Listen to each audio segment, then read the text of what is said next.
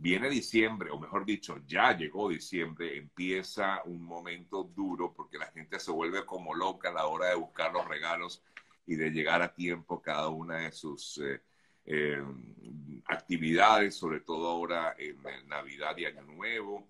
Oye, ¿qué recomendación le hacemos para que la gente, tú sabes, yo vivo en una zona donde hay, eh, bueno, hay una intersección bastante fuerte y siempre hay accidentes allí. Pero ¿cómo hacemos? ¿Verdad? ¿Qué recomendación se le puede dar a la gente para, para evitar ser víctima de un accidente, Cani? Bueno, sí, gracias, Sergio. Eh, primero, diciembre es uno de los eh, meses más altos del año que se disparan las estadísticas de accidente porque muchos turistas, especialmente en las ciudades grandes como Miami, vienen y van y no están acostumbrados al patrón de tráfico que hay aquí en Miami, que es una locura. Eh, y hay recomendaciones como, por ejemplo, mantener la distancia entre carro y carro, dos y tres carros de distancia es lo que se recomienda, por si alguien te da por atrás, tú no le dejas el carro que tienes delante de ti. Siempre recomendamos el cinturón de seguridad, obviamente muy importante, igual a los pequeñitos de la casa, los niños, que yo sé que muchas veces no les gusta ponérselo, pero es súper importante. Y obviamente tener nuestro número de teléfono guardado en su celular. ¿Por qué? Eh, porque este número de teléfono es completamente gratis. Usted no tiene que pagar un centavo por este número de teléfono y si usted tuviera un accidente, en la escena del accidente te podemos ayudar y te podemos decir lo que tienes que hacer. Si te choca un camión, si estás manejando para Uber o para Lyft, si estabas montando bicicleta, si ibas en una moto, todas estas leyes, aunque son accidentes, son diferentes. Y es lo que nosotros te ayudamos en ese momento. ¿Qué precisamente tienes que hacer ahí en la escena? Sí, y justamente lo importante es, como tú has recomendado en otras ocasiones, pues no abandonar el lugar, porque muchas veces la gente por la desesperación o la angustia, no, yo me voy de aquí, busco mi seguro y, y ahí resuelvo, ¿no? O ellos resuelven.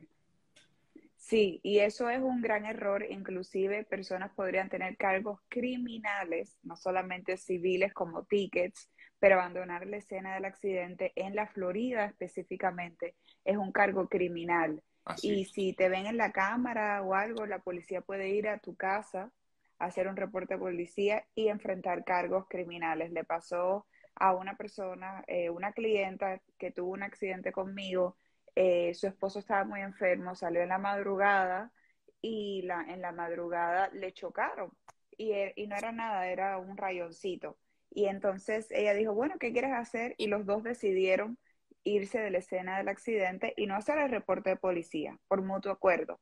Sin embargo, la otra persona después del siguiente día cambió de opinión, cambió la historia y acusó a mi clienta de irse de la escena del accidente. Y efectivamente la policía fue a la casa, hizo un reporte de policía y en ese momento estaba acusada de cargos criminales. ¿Y qué eh, implica un cargo criminal, eh, ¿Pudiera ir a la cárcel? bueno, eh, es en casos extremos que vaya a la cárcel, pero significa eso, básicamente un récord criminal en tu licencia, más de un récord civil que solamente son tickets, y el juez decidiría o no si tú tienes opción de ir a la cárcel. Pero bueno, Aunque haya sido un rayón, es increíble, ¿no? Es el pleno hecho de irse de la escena del accidente. Y por eso es que siempre recomendamos, no se vaya de la escena del accidente. Usted dice, no, pero me va a subir el seguro. Mire, es mejor que le suba el seguro si usted es el culpable, que, no, que tenga cargos criminales y que tenga esos cargos en una licencia, porque eso se afecta para cualquier proceso legal de inmigración que usted vaya a tener. Y yo no soy abogada de inmigración. No, claro, pero igual, sí, puede generarte muchísimos problemas, inconvenientes de todo punto de vista, aparte de, como tú dices, esos puntos, digamos, en la licencia, ¿no?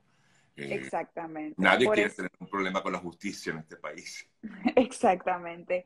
Entonces, y si tú eres la víctima, es muy fácil. Si eres la víctima, igual quédate en la escena del accidente y un paso más que yo daría es tomar fotos y videos en la escena del accidente, porque por ejemplo, eh, si viene la policía a tu casa o qué sé yo, usted puede tener esos videos y esa foto, mira, no fue nada mayor, fue algo pequeño, aquí está la foto. Si la otra persona tergiversa la historia, que lamentablemente pasa, cambia de opinión o empieza a decir mentira, estas fotos y estos videos antes de moverse de la escena eh, del accidente es súper importante. ahí cuando, cuando pasa el accidente y te hace pa y te dieron, tú te bajas del carro, tomas un video, una foto y después mueves el carro, hablas con la persona, llamas al 911.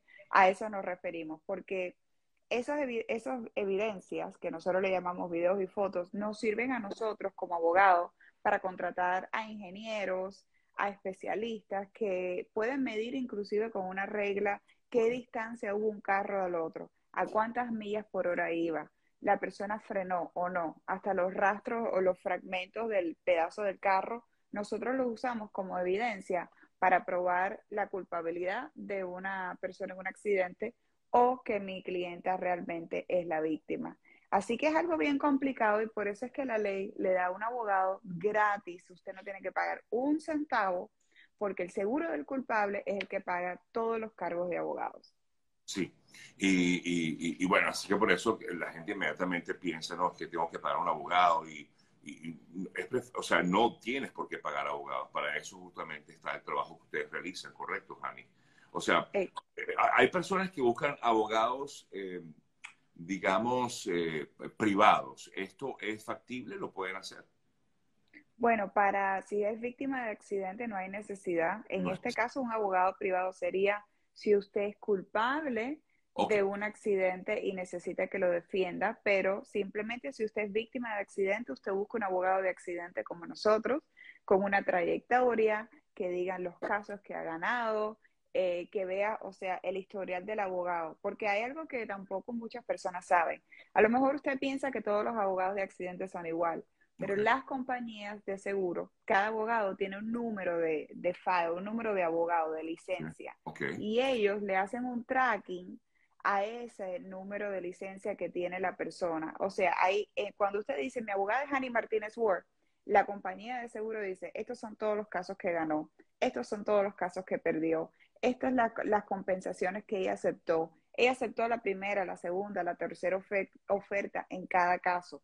Y por eso el abogado que usted escoja también hace mucha diferencia en el dinero o en la compensación que usted va a recibir al final. Eh, aquí te consultan qué ocurre cuando uno de los involucrados en el accidente no tiene seguro. Si la persona involucrada en accidente, el culpable no tiene seguro, en este caso solamente habría que hacer una demanda civil. Nosotros como abogados de accidente le diríamos que no tiene un caso en contra del seguro, porque no hay seguro, y usted tendría que buscar un abogado civil para demandar a la persona directamente. Porque en caso de accidente, usted no demanda a la persona directamente, usted demanda al seguro Ajá, pero si la persona. no tiene seguro, primero estaría incurriendo en un delito porque no puede manejar sin seguro, ¿correcto? Bueno, en la Florida es un poquito complicado también. Ah, sí, explícame. en todos los estados cambia, pero en la Florida solamente una persona está obligado a tener un PIP, que es un seguro para gastos médicos, pero no está obligado a tener daños a terceros, que se llama un full cover, o daños al carro. Y entonces muchas veces dice, pero si la persona culpable tenía un seguro o no tenía seguro, no, simplemente tenía el requerido mínimo por la Florida que no ampara a las víctimas, solamente eh, paga los gastos médicos de la persona culpable. Eso es bien complicado y es una de las cosas que más las personas se confunden. Claro, no, eh, te, lo consulto porque eh, cuando a ti te detiene un policía, por ejemplo, por algún tipo de infracción, lo primero que te pide es tu matrícula de seguro. O una de las cosas que te pide es la matrícula de seguro. Me imagino que es para verificar eso que tú dices, ¿no? Que tienes que tener ese mínimo eh, establecido por, por, el Estado. Que se llama un seguro PIP, eh, Personal Injury Protection. Pero eso, sin embargo, no es un seguro de cobertura total. O sea, no cubre el, el, carro y no cubre lesiones a terceros, no cubre compensación para la víctima del accidente, ni siquiera gastos médicos. Entonces es bien complicado y por eso yo digo, usted no puede ir así con los ojos cerrados al seguro. Ay, me chocaron. Voy a irme con el seguro del culpable que no está a mi lado y, y a ver qué me dicen. No, es uno de los errores más grandes porque tú necesitas un abogado que vele por los, tus intereses, qué seguro tienes, cuál es la cobertura. Ellos quieren pagar lo que es justo o quieren pagar menos está, sabemos todos los que hemos vivido aquí en Estados Unidos más de 5 o 6 años que los seguros nunca quieren pagar, ni los de casa, ni los de salud, ni los de auto, ninguno funciona. Sí, sí qué, qué, tema, ¿no? Qué tema. Se ocurre, bueno, aquí hay una pregunta similar a la anterior, pero esta persona agrega que si la persona que me choca es culpable, no tiene seguro, ¿yo puedo perder mi vehículo? O sea, supongamos que el vehículo tuvo algún una, un golpe fuerte. Sí, eh, nosotros, eh, eso se llama pérdida total. Si, si tu carro es considerado por el estado de la Florida de pérdida total, el 80% más de daños que no se, no, se, no se considera que es un carro que está en un buen estado para manejar, la compañía de seguro tiene derecho a declarar la pérdida total y perder su carro y darte un cheque por el valor del carro del día del accidente. Y eso es una de las cosas que nosotros somos diferentes a otros abogados. Usualmente los abogados te ayudan nada más con las lesiones, con los daños, las lesiones y la compensación. Pero en nuestras oficinas de cortesía, o sea, de ayuda adicional, te ayudamos con el arreglo del carro o la pérdida total de tu carro. O sea, si tu carro es inservible, si le debes al banco, si no te quieres quedar con esa deuda, si te chocaron, nosotros nos aseguramos que el seguro le pague todos los gastos y todo lo que le debes al banco para que tú no te quedes sin deuda, te quedes sin deuda y que no te afecte tu crédito, obviamente. Eh, si ganan un caso, o sea, si ustedes ganan un caso, esa compensación económica, ¿en cuánto tiempo la recibiría la persona? ¿Eso es inmediato o tarda un buen tiempo, no sé. Bueno, muchas veces depende. Nosotros hemos tenido casos que en dos semanas hemos terminado. ¿Por qué? Porque vamos a decir solamente hay 50 eh, mil dólares, 100 mil dólares en la póliza del culpable.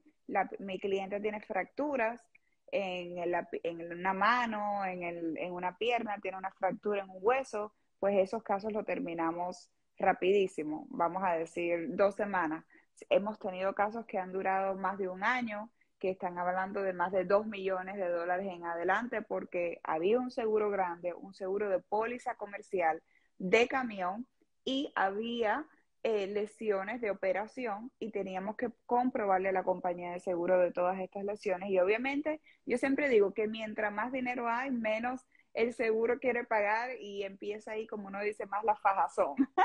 Sí, la pelea entre los abogados y los seguros, que eso es lo que hacemos nosotros día a día, pelearnos con ellos.